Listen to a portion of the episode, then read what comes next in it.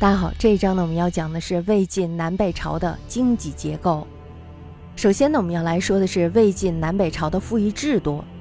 由曹魏起呢，这时候的赋税就变成了以棉、绢、粟等实物缴纳的户调和田租。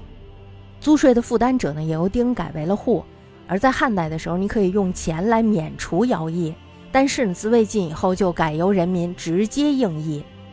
此后呢，经历了南北朝各代的赋役制度，在细节上都有变迁，但是他们征收谷、粟、布、帛，还有就是利益，这就是劳动力，这些原则呢却未曾改变。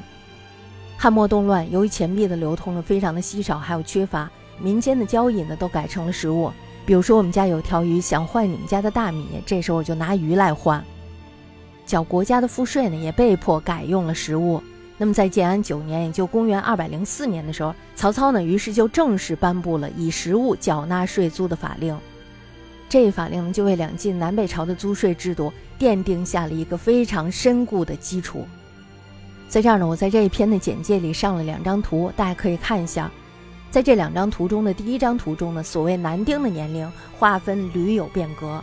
两晋时候呢，十六岁以上至六十岁为正丁，十五岁以下至十三岁。六十一岁以上至六十五岁为次丁，宋齐时候呢，应赋役的年龄就略微提高了一些，十七岁以上的为全丁，十五岁到十六岁则为半丁。那么在良辰时期，年龄呢这时候又提高了，就提高到了十八岁，十八岁呢是正科，男子呢年十六的时候为半科，六十六以后呢就免课了。女以嫁者为丁，比如说她要出嫁了，而且呢年满二十，这时候呢她就成为了丁。南朝的杂税项目呢也是非常繁多的，而且呢苛重非常，并且呢没有什么成文的规定。如果一旦要是遇到了大事儿的话，所需杂物随时随地的向地方生产者去索取。每年就光这一方面的税收呢是非常可观的。贪官污吏争相担任私事的官职，以便于从中营私舞弊。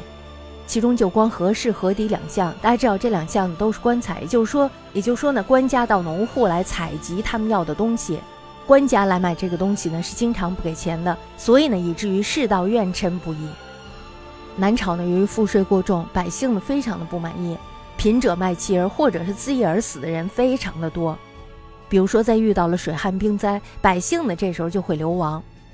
有些人他们会走进山谷、江湖，采摘一些草叶呀等那些不能吃的东西为食，困顿流离、死亡毕野的现象更是史不绝书。这与豪贵富家的奢侈放纵形成了一个强烈的鲜明的对比。加以劳役繁苛，这就更使得老百姓走投无路。你在家的时候还能种种地，是吧？所以呢，很多人他们为了躲避这个徭役，于是就断节肢体，或者是产子不养。南朝国家的编户，大家可以看到，这时候呢是长期不能增加的，这也是一个非常重要的原因，而且呢是一个非常悲惨的原因。编户不增，还有另外一个主要原因，大家肯定都知道，是吧？就是百姓逃亡殷富。王羲之呢，他就曾感叹说：“征役及冲运，死亡叛散，不凡者众。虚号至此而不待寻常，上命所差，上道多叛，则立即叛者席卷同去。”又有长制，责令其家及同武刻薄，刻补不勤，家及同武，寻父王叛，百姓流亡，户口日减，其源在此。百姓呢，这时候是非常害怕成为国家的边户的，除了逃亡之外呢，就是隐匿到豪族那里去，成为私富户。